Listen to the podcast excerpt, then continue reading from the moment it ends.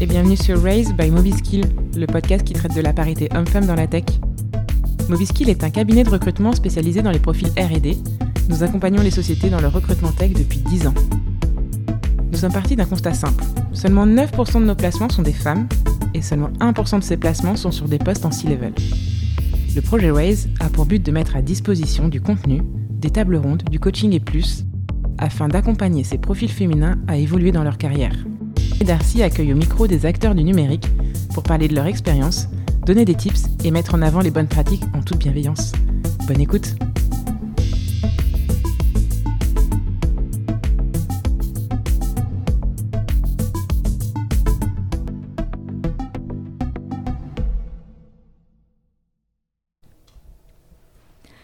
Bonjour et bienvenue sur ce nouvel épisode de Raise. Aujourd'hui, on reçoit Evelyne Noton, CTO chez Splio. Bonjour Evelyne.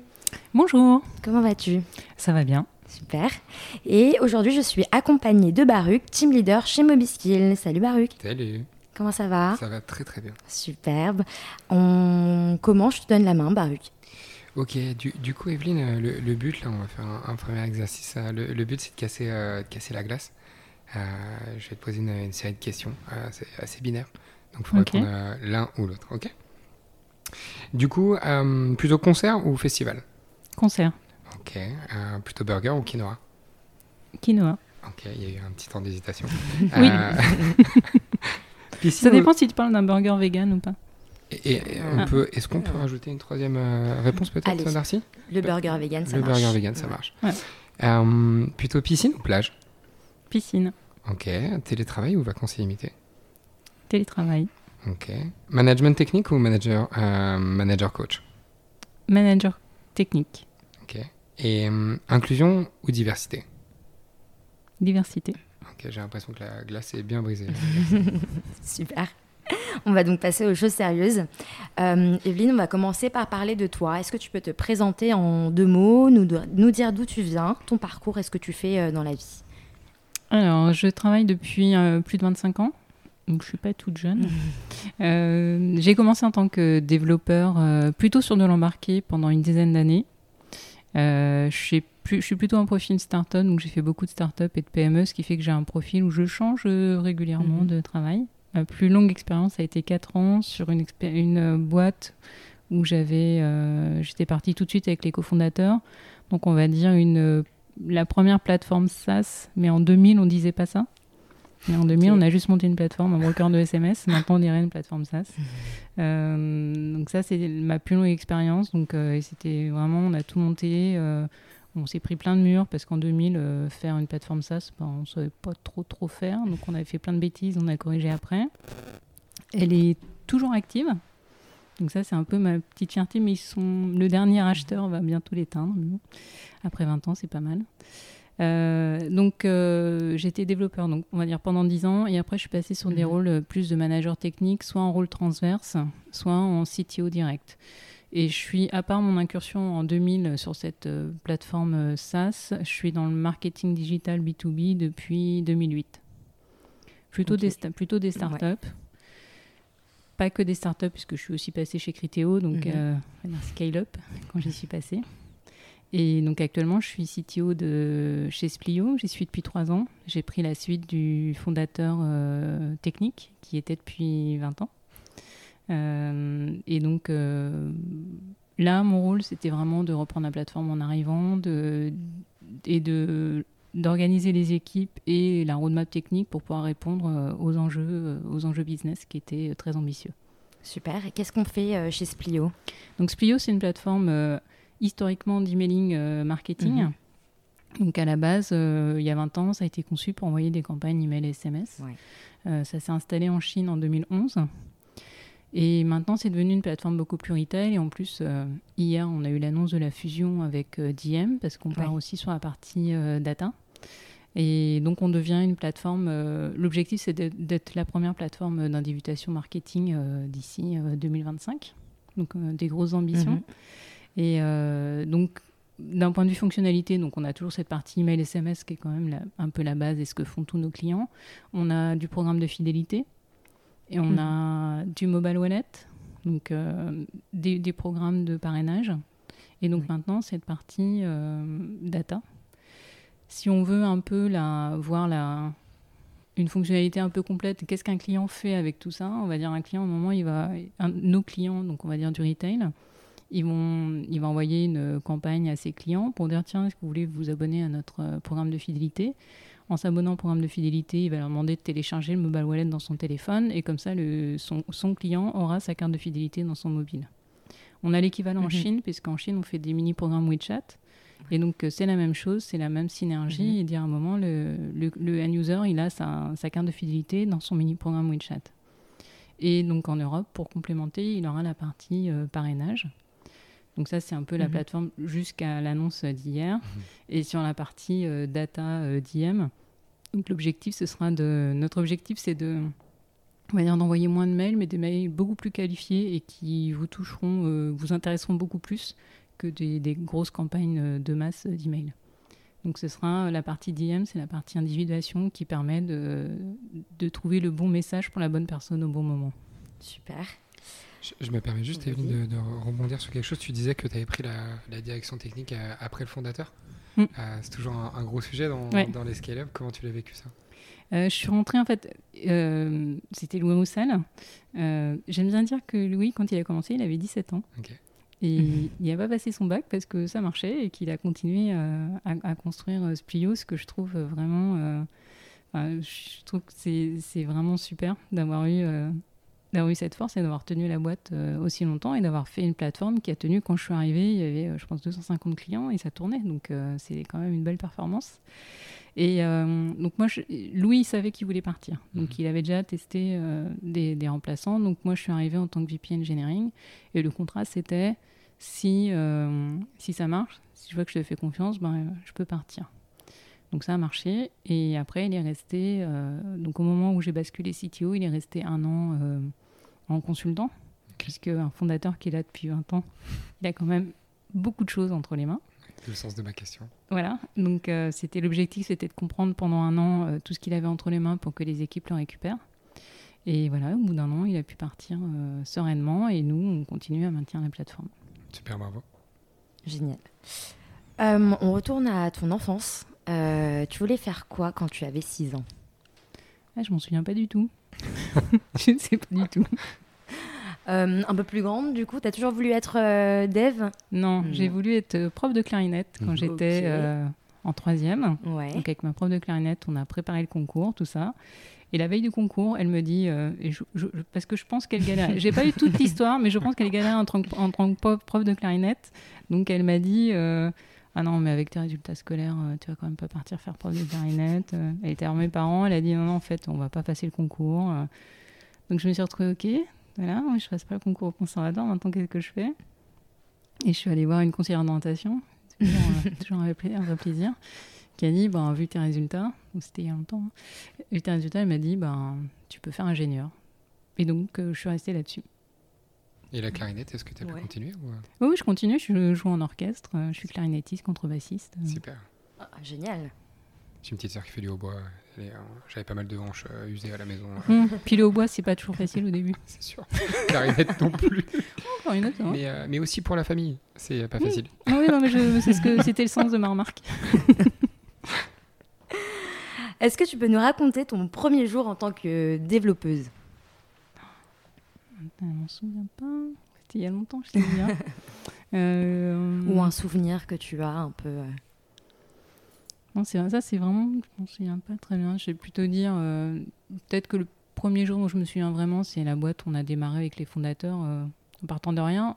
Alors, notre historique à tous, les fondateurs avec qui je suis partie, c'était des gens avec qui je travaillais sur la carte SIM. Donc entre les développements sur carte SIM et une plateforme euh, SaaS, euh, petit, gap. Donc, euh, parce qu'en plus en carte SIM, donc à l'époque, on avait trois fois rien comme RAM, trois fois rien comme CPU. On mm. avait réussi à mettre des JVM dans la carte SIM, donc on avait quand même fait des choses sympas. Et puis on a dit, ok, bon ben on démarre, tu viens avec nous, on va monter un broker de SMS. Et là, c'était alors, on ouvre le bouquin Buy the Book sur les réseaux, comment ça marche, c'est quoi une requête HTTP, on savait rien. Hein.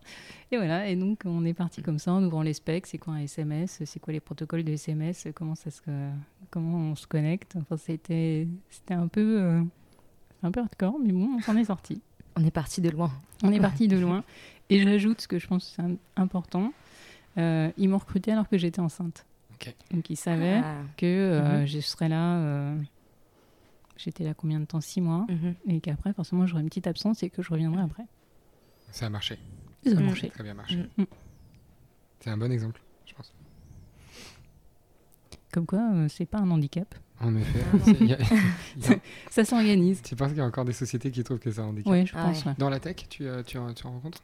Euh, je pense que c'est souvent des freins au recrutement. Alors après, c'est pas le, c'est pas le mien et chez Splio, c'est clairement pas un Mhm. frein au recrutement. Ce qu'on a recruté, euh, la responsable des CSM, elle était enceinte. Là, on a des, des CSM qui viennent d'arriver qui Mhm. sont enceintes. Enfin, de toute façon, ça fait partie de la vie, c'est comme ça et Évidemment. pas, c'est pas un handicap. On avance sur ces sujets, ça c'est génial quand Mm. même. Co- comment tu as fait pour, euh, pour avoir le poste que tu as? On, y a on en a déjà un peu parlé tout à l'heure, mais euh, pour construire ta, ta trajectoire Je dirais que j'ai jamais eu de trajectoire en tête. Mhm. En fait, c'était plus des opportunités et je dirais que souvent on m'a poussé. Ok. Moi, tu veux, à un moment, je serais bien resté tranquillement contributeur individuel, tu vois. J'étais, bien à ma petite place, dans ma zone de confort. euh, mais il faut reconnaître que euh, je sais gérer des projets, je sais avoir du leadership. faut un peu, enfin, à un moment, il faut se connaître, il faut le reconnaître. Mais quand tu es jeune et quand en plus tu as une vie de famille, machin, c'est pas, tu peux avoir des peurs vis-à-vis d'un, rôle de management. Mhm. Donc euh, c'est pour ça que j'étais resté contributeur individuel jusqu'à cette start-up euh, qu'on a lancée là en 2000. Et en quittant cette start-up, dans cette start-up déjà à un moment, il m'avait dit non mais Evelyne, tu veux pas prendre euh, la gestion des équipes R&D Moi je disais non non non non. je- Bon un jour j'ai fini par dire oui. Les barres le prendre. De toute façon je gérais l'architecture. Enfin je- j'avais toute cette partie là. Et en, en fait, c'est en quittant ce poste où je suis passée du coup vers des postes de management. J'ai eu un premier poste de management transverse sur, des, sur un projet chez, SFR, sur, euh, dans une start-up euh, qui s'appelait Séquence Communication, qui fait du, faisait du WiMAX à l'époque, qui fait du LTE maintenant, où j'avais aussi un rôle transverse. Mhm. Et puis en 2008, euh, via un ami, j'ai pris le rôle de CTO euh, dans ma première start-up en marketing digital. Et je dirais que mes changements de boulot, ça a souvent été fait par mes contacts. Et ce premier poste de CTO, c'était mon ami qui me disait Non, mais vas-y, tu peux le faire. Alors que moi, j'étais T'es sûr Mhm. Voilà. Donc je pense que j'ai eu de la chance, euh, des amis, euh, collègues qui m'ont poussé, et du coup, euh, je suis arrivée jusque-là. Ok. Donc ton conseil, c'est plutôt d'écouter nos proches. euh, si, euh, En fait, c'est. Je vais raconter une, ane- une anecdote. Quand j'étais chez Criteo, comme on était nombreux de la même école, on est allé faire euh, une petite présentation euh, dans notre école d'origine. Et donc j'expliquais mon parcours qui est un peu. Puis je change souvent de boîte, euh, on va dire tous les trois ans ou quoi. Et il y a un élève qui me dit Ouais, mais de toute façon, toi, t'as pas de construction de carrière, c'est nul. Qu'est-ce que tu veux faire? J'ai dit Ben, si toi, à 24 ans, tu sais où t'es à 40 ans, c'est un peu triste quand même. Enfin, faut se laisser un peu porter Mhm. aussi par la vie et par ce qu'on a envie de faire. J'ai le- La première chose, c'est pas de construire sa carrière, c'est de se faire plaisir au boulot. Mhm. On y passe tellement de temps, faut être sûr que qu'on se fait plaisir et qu'on s'amuse. Et moi, le truc qui m'amuse, c'est de prendre des boîtes, les monter, les organiser, et, et après, ou quand ça tourne, ou quand il n'y a pas, quand il n'y a pas de, de vision euh, plus loin, bah, je vais faire autre chose.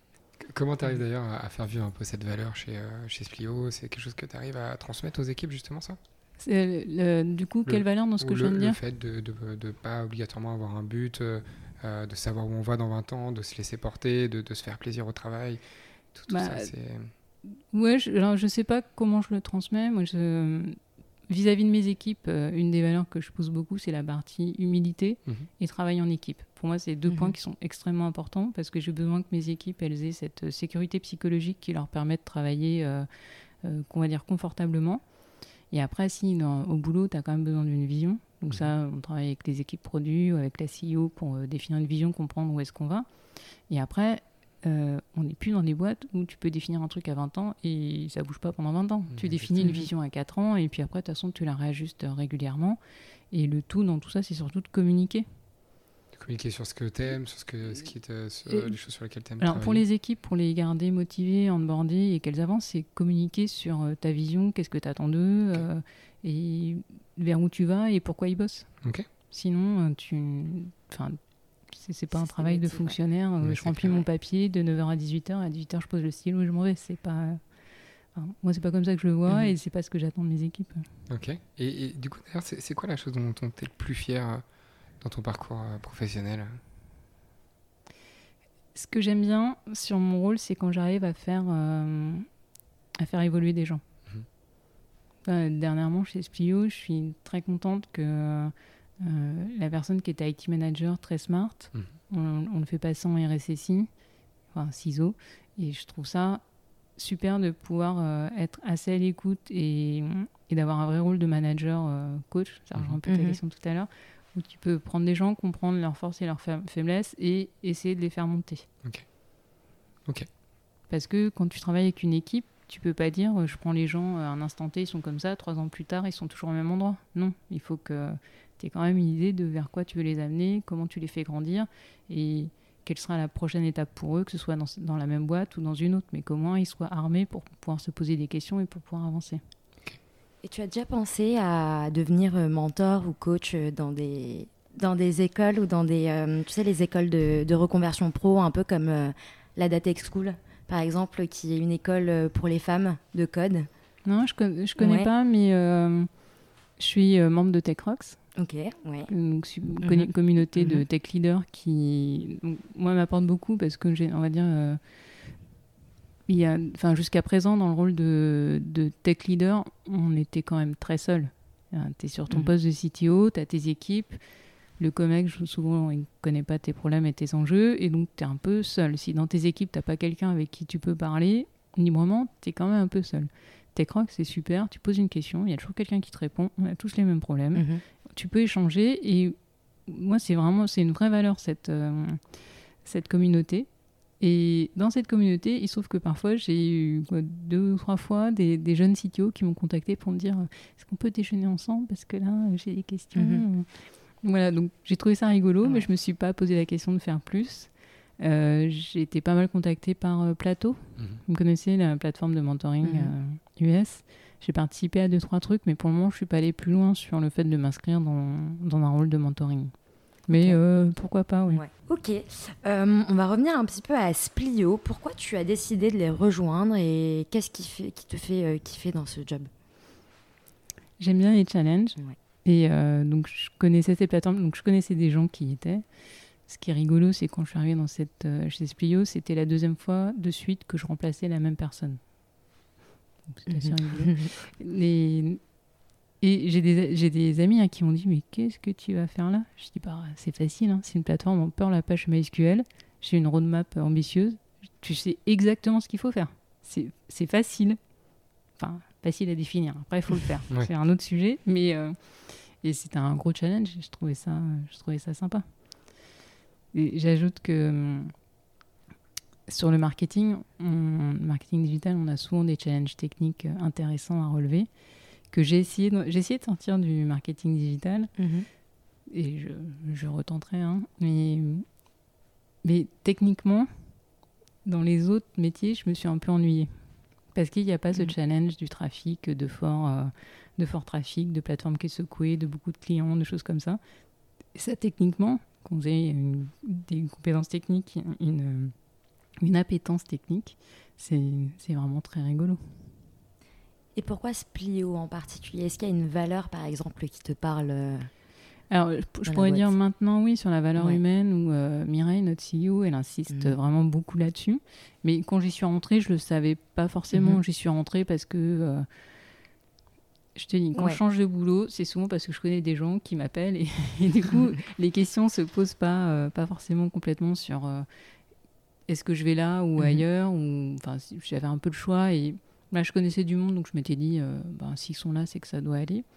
Et euh, mais c'est vrai que maintenant quand on recrute euh, j'insiste pas mal sur les valeurs de Spio sur le fait qu'il y a une, une, vraie valeur humaine on, vraiment être à l'écoute et puis on se lance aussi sur des sujets de RSE de Bicorp qui traduisent que vraiment on veut faire attention aux gens. Mhm. sur quoi on te fait confiance et comment on te valorise chez Splio euh, bon, on fait confiance sur le contour technique, c'est-à-dire mhm. définir, euh, définir la stratégie technique par rapport aux besoins business. Mhm. Et comment on valorise, euh, bah, c'est aussi à moi aussi de vendre ce que je fais. Donc mhm. c'est bien communiquer sur ce que je fais, bien le faire comprendre aux autres et aux autres équipes et bien faire comprendre que, que ce qu'on fait, ça a été difficile et qu'à un moment, c'est une vraie réussite pour les équipes. Ça, j'avoue, il faut que je m'améliore là-dessus. Notamment sur, sur les équipes, il y, y, a une question qui est, qui est, qui est importante aussi, c'est de savoir dans, dans quelle mesure est-ce que l'inclusion et, et l'ascension des, des, femmes dans les équipes tech est, est, un sujet clé pour toi? C'est un sujet difficile pour moi parce que euh, j'en parle souvent avec euh, quelques personnes sur le groupe TechRox. euh, parce que moi, j'ai jamais senti de, de blocage. Donc j'ai du mal à comprendre pourquoi est-ce que certaines personnes se sentent bloquées dans ces voies-là. Donc après, il euh, y a euh, des personnes sur TechRox qui m'ont raconté leurs, leurs aventures. Je me dis, mm -hmm. mais dans quelle boîte vous avez bossé quoi? C'est quoi ce truc? Alors que moi, j'ai jamais eu de blocage. Ma fille est en école d'ingé, c'est pas posé la question non plus, quoi. Enfin, mm -hmm. Et donc, pour moi, cette question est vraiment difficile. Je okay. sais pas où mm -hmm. est le blocage. Ok. Et pour Splio, pareil, c'est. Alors pour Splio, j'ai j'ai 35 personnes dans l'équipe tech et j'ai trois jeunes femmes. Ok. donc c'est pas beaucoup. Et euh, effectivement, on ne reçoit pas de CV. Donc, euh, je sais qu'on a monté un groupe spécial femmes euh, sur TechRox et on doit discuter recrutement. Mm -hmm. Et euh, Florence, qui a, qui a, déjà participé à, à ce ouais. podcast, a, a, a, des choses à nous partager là-dessus. Donc, il faut que j'aille écouter pour comprendre pourquoi est-ce que je reçois même pas de CV. Mm. C'est même pas la question, c'est je les recrute pas, c'est je reçois même pas de CV. Oui, c'était la suite de ma question, hein, notamment mmh. de savoir quelle a été la, la proportion des, des, femmes dans les équipes tech euh, aujourd'hui. Ouais, euh, mais surtout, est-ce que vous avez formalisé euh, des objectifs spécifiques en matière de recrutement? Non, j'ai rien formalisé là-dessus et c'est ce que peut-être qu'il faut que je commence à discuter, mais il faut que je comprenne comment est-ce qu'on les recrute. Okay. Parce que chez Splio, c'est quand même, on a une CEO et une CTO. Et j'ai une engineering manager. Okay. Donc on ouais. a une, une chaîne de femmes. Ouais. Mais j'ai pas plus de, de, femmes que ça dans les équipes. Okay. D'ailleurs, est-ce qu'on a, euh, je ne sais pas, peut-être que vous connaissez le, le nombre, euh, le pourcentage de femmes euh, qui ingénieurs dans, dans, les équipes IT ou dans la tech. est-ce qu'on est qu'on a des informations là-dessus? Non, je connais pas les chiffres. je sais qu'en école d'ingé, on est toujours autour de 14%. D'accord. Mm.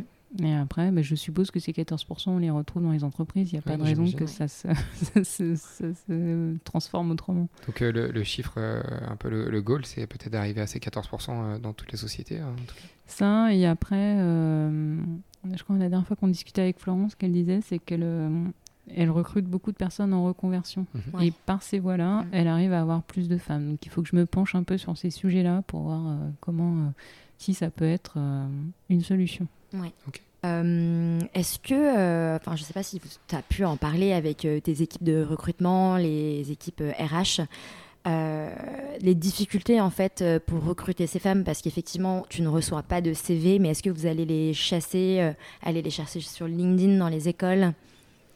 Non, on n'a pas de procédure particulière okay. pour les recruter. Donc, et pour le moment, j'ai recruté beaucoup en 2021, on va recruter beaucoup en 2022. Mais on là, cette année, on ne s'est pas vraiment posé la question de est-ce qu'on recrute euh, des jeunes femmes ou des Mhm. mmh. hommes, ou des femmes pas forcément Ouais. jeunes. Et, mais du coup, on n'a rien défini pour ça. On voulait surtout recruter des personnes, des seniors avec de l'expérience pour senioriser l'équipe. Ouais. En fait, la question est toujours difficile pour moi parce que moi, à un moment, je recrute une compétence.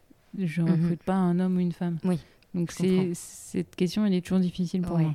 De discrimination positive, etc. ouais, c'est vrai, je trouve ça vraiment difficile. Euh, C'était euh, chez Le Bon Coin, euh, on avait reçu euh, Emmanuel Pierre qui nous disait qu'elle, qu'en fait, elle allait justement dans les écoles de reconversion pro et qu'elle recrutait des, des, des femmes qui n'avaient pas forcément toutes les compétences, mais vu qu'elles avaient des équipes seniors, ces personnes-là pouvaient derrière les faire monter en compétences et les garder. Ouais, donc quand, c'était une solution. quoi. ouais, quand tu recrutes en reconversion, et donc c'est forcément des juniors. Donc il faut que le Ouais. reste de tes équipes soit assez solide pour ça. Et c'est pas encore complètement le cas pour nous. D'ailleurs, est-ce que tu aurais une, euh, un, un tips ou euh, des conseils pour une femme qui, qui se lance euh, dans une carrière de dev? Mais je sais, comme j'ai pas eu de blocage, pour moi c'est vraiment difficile de répondre à cette question-là. À part, euh, si peut-être que la- il faut être, euh, enfin, faut être soi-même, enfin, s'imposer, avancer. euh, mais bon, que ce soit quel que soit femme ou homme, euh, je pense que c'est la même chose. Peut-être que les femmes, on a plus de soucis à se mettre en valeur. Mhm. Mm. Donc c'est toujours être bien conscient de, de sa valeur et de pas se sous-évaluer. Ok. Ok, pour, Est-ce que tu pourrais nous faire un, pitch de Splio? Pourquoi les rejoindre? On a beaucoup d'enjeux techniques, donc sur la partie mmh. technique, on va avoir beaucoup d'enjeux avec, avec la fusion nos équipes, euh, moi j'insiste beaucoup donc sur la partie euh, humaine. Quand je, pendant, les pendant les recrutements, euh, je passe beaucoup, on passe beaucoup de temps sur la partie validation des soft skills. Parce que ce qui est important pour moi, c'est que là j'ai une équipe soudée qui va se soutenir en cas de problème. Donc là on est par exemple sur une grosse migration, donc j'ai besoin que l'équipe soit vraiment soudée et ça fonctionne. Et dans les recrutements, dans les personnes que j'ai recrutées, j'ai besoin que cette, cette, cette soudure mm-hmm. continue. Par exemple, quand je suis arrivée, il y avait une personne dans nos équipes euh, très bon techniquement. Hein. Du coup, quand, comme je l'ai sorti, on a pris du retard sur certains points. Mais humainement, ça allait pas du tout. Les codes review, il râlait parce que ça lui ne convenait pas, parce qu'on lui faisait une remarque. Euh, un matin, on avait une super grosse release. J'avais demandé à tout le monde d'être là à 9h. Lui, il arrivait à 10h, les mains dans les poches. Mm. Pas concerné. Donc, ben non. Lui, il avait beau être bon techniquement et ça nous a mis un peu en retard sur certains points, mais je l'ai sorti parce que c'était toxique pour l'équipe. Mm-hmm. Donc, euh, donc il y a ce côté humain. Et après, moi, j'insiste beaucoup sur la partie euh, formation. Donc, euh, je, je, fais attention à ce que les gens soient quand même intéressés par la veille techno. On fait des BBL régulièrement, donc des échanges techniques informels entre midi et deux. On a du budget pour des conférences. J'ai acheté des formations en ligne pour que les gens puissent se former parce que on a passé du Perl à du Go, du Java, du React, mhm. donc il faut quand même former les gens en plus d'en recruter. Euh, on a la librairie, euh, on a abonné la librairie, la Aurélie, qui permet d'avoir une, euh, une ouverture, tout un, tout un accès, tout un tas de conférences et de livres. Donc ça, c'est toute la partie, on va dire, animation des équipes sur la partie techno où je tiens ce que les équipes se tiennent au courant et elles continuent à avancer sur les, sur les sujets techniques et qu'on puisse se challenger les uns les autres sur la partie architecture. Euh, sur la partie organisation des équipes, euh, euh, on fonctionne en Scrum Agile comme beaucoup d'équipes. Mais j'ai un petit tip en plus, c'est que j'ai quelqu'un qui j'ai un Scrum Master dédié qui vraiment fait un super boulot, qui, qui a automatisé pas mal de choses autour du Scrum, ce qui nous a sauvés sur tout ce qui était grève et confinement. Et surtout, il, a il anime les équipes, c'est vraiment, il m'orchestre les équipes. Et du coup, ça permet aux équipes d'être vraiment dans un cadre serein pour travailler. Ok, super. Et dans les recrutements, j'ajoute un petit truc parce que mhm. c'est quelque chose sur lequel j'insiste euh, pendant les recrutements et que mes, mes, équipes connaissent. Et si jamais ils l'écoutent, ils vont pouvoir le, le répéter en même temps que moi. Quand je recrute quelqu'un, je dis moi ce que j'attends de mes équipes et ce que je répète tout le temps, c'est vous êtes responsable de ce que vous faites jusqu'à ce que le client l'utilise et soit content. Mhm. Et derrière ça, je mets que j'attends pas d'un développeur qui fasse du joli code, qui ferme son PC et qui s'en aille. J'attends du, développeur, il fait du, code de qualité, qui respecte les, standards, la sécurité, etc. Mhm. Mais il met en place aussi, il, a compris pourquoi il faisait un développement. Donc il a beaucoup échangé avec son product pour comprendre, il a testé la façon euh, fonctionnelle euh, dont le client l'utilisera. Il a mis du log, du monitoring pour que euh, on puisse savoir ce qui se passe en prod, savoir comment les clients l'utilisent et être alerté avant les clients quand il y a un problème. Ok, je, me permets juste de, de, rebondir. Tu, euh, tu parlais des process mis en, en place du Scrum, du Scrum Master euh, qui vous a bien aidé justement pendant, pendant le Covid. On, parle souvent de hum, comment ça s'est passé dans les boîtes, euh, dans les startups, du, du non-Covid au Covid. Comment ça s'est passé, vous, du, du Covid à la sortie du Covid maintenant? Alors, au début, ça a été un petit peu, parce qu'en fait, on avait pris nos aises, hein, on était habitués, on, avait, euh, on faisait tout mhm. en vidéo call chacun, euh, toute cette partie Scrum automatisée, on se faisait des petits apéro calls euh, le vendredi, histoire de revoir si tout le monde allait bien, parce que c'est vrai que je m'inquiétais un peu pour tous ceux qui étaient seuls chez eux et qui, à un moment, ont un peu décalé leurs horaires, tout ça, donc on essayait de, de garder des moments un peu sympas pour discuter un peu d'autres choses. Et puis quand il a fallu retourner au bureau, bah, ça a été un petit peu bizarre hein, entre les gens qui étaient au bureau, les gens qui n'étaient pas. Donc il a fallu qu'on se réorganise, enfin qu'on se réhabitue un peu à, entre les gens qui étaient au bureau sur le call, les gens qui étaient chez eux, etc. Mais euh, ça s'est remis en marche tranquillement. On était passé un moment à du 50% remote, 50% remote max. Puis c'est reparti avec le, confinement, etc. Et euh, là, pour le moment, c'est encore un petit peu libre parce qu'on on travaille sur euh, la définition du smart working euh, chez, chez Splio. Mhm. Et donc, il y a des groupes de travail qui définissent ce que ça veut dire le smart working et la partie euh, remote va en faire partie. Donc, on, on s'attend à ce qu'en sortie de ces groupes de travail, on puisse avoir une définition du remote chez Splio. Oui, bien sûr. Donc, c'est pas encore défini aujourd'hui. euh, Non, on- pour le moment, on se dit on est à 50%, Ok. mais pour le moment, on attend la conclusion pour euh, c'est un, gros sujet. ce qu'on va. Oui, oui, c'est un gros sujet. C'est un gros sujet parce que, oui, effectivement, le remote, il y, y a des avantages. Euh, c'est quand même sympa de se voir au bureau régulièrement et de, de voir les équipes et de sentir un peu euh, comment Mhm. ça va. C'est sympa sur des équipes qui se connaissent bien. Parce que c'est vrai que nous, pendant le confinement, on se connaissait tous. Donc euh, en 2020, puis du coup, on n'a pas beaucoup recruté. On a, on a, on a onboardé une personne euh, à distance. Donc c'était encore assez facile. Cette année, on a recruté 10 personnes. Mhm. Donc à un moment, c'est quand même bien quand les nouveaux arrivent, qui viennent au bureau, qui voient avec qui ils travaillent, qui puissent voir les autres. Et on passe quelques temps comme ça à plein temps, puis après on, on les relaisse partir en... Donc, l'onboarding se fait à 100% au bureau. Ouais. Ok. Oui, on essaye parce qu'on se dit quand même c'est important de- d'avoir ton attache à l'entreprise à un moment. Parfait. Eh bien, c'est le mot de la fin. Merci beaucoup, Evelyne. Merci à nous deux. Et merci, Barbus. Merci. On se retrouve bientôt pour un nouvel épisode de Raise. Cet épisode vous a plu? N'hésitez pas à nous suivre, à partager et surtout, laissez votre avis sur notre podcast. À bientôt pour un nouvel épisode de Raise.